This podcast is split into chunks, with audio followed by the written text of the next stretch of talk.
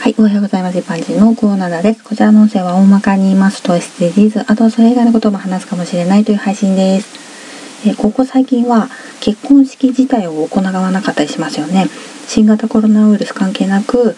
前からこう式を挙げないといけないっていう風潮ではなくなってますよね。だから結婚式を挙げたことがないとか呼ばれたことがないっていう人が多いと思うんだけど今回は引き出物についてです。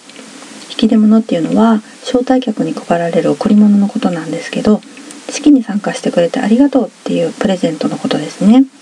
式を挙げる側はみんなに何をあげようって考えて悩む問題だと思うんですけど万人向けを選ぶのってとても難しいですよね。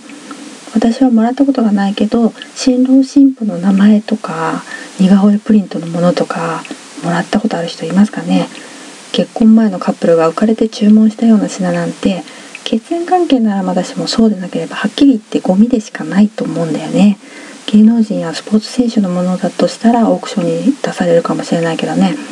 式を挙げる側引き出物を選ぶ側が SDGs を意識して引き出物を何しようかと考えてくれるといいなと思います。ではでは今回この辺で次回もお楽しみに。また聞いてくださいね。ではまた。